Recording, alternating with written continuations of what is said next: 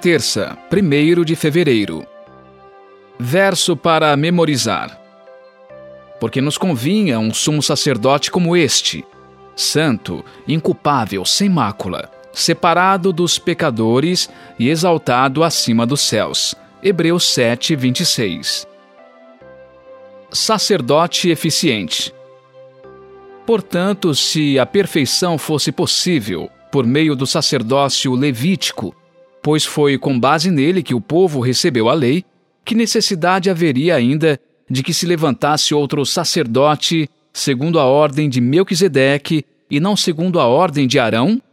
Sacerdotes são mediadores entre Deus e os seres humanos. No entanto, os sacerdotes levitas não podiam prover acesso completo e seguro a Deus, pois não ofereciam perfeição, visto que eles mesmos não eram perfeitos.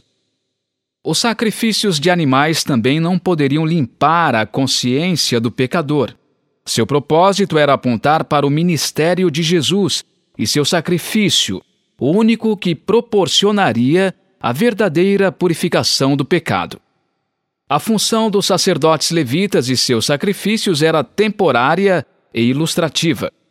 Por meio do ministério deles, Deus queria levar as pessoas a depositar fé no futuro ministério de Jesus, o Cordeiro de Deus que tira o pecado do mundo. Ouça Hebreus 7, de 11 a 16.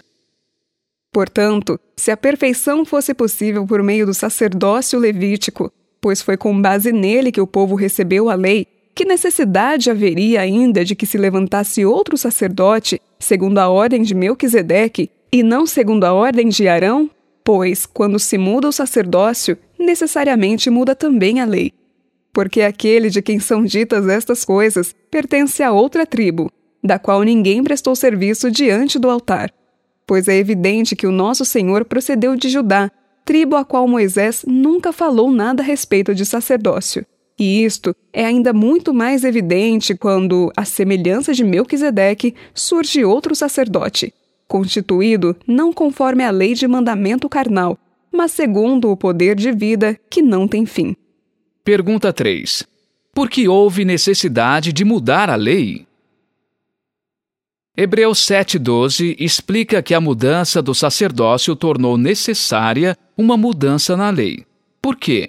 Porque havia uma lei muito rígida que proibia a pessoa que não fosse da linhagem de Levi, por meio de Arão, de servir como sacerdote. Hebreus 7, 13 e 14 explica que Jesus era da linhagem de Judá.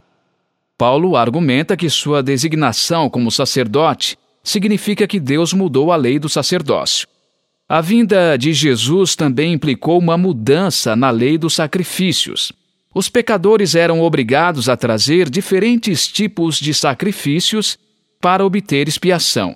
Mas ao vir Jesus e oferecer um sacrifício perfeito, a lei dos sacrifícios de animais também foi posta de lado, como resultado da nova aliança e da revelação mais completa do plano da salvação.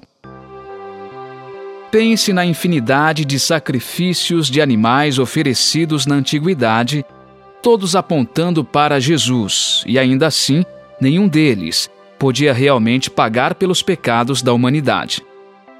Porque somente a morte de Jesus poderia fazer isso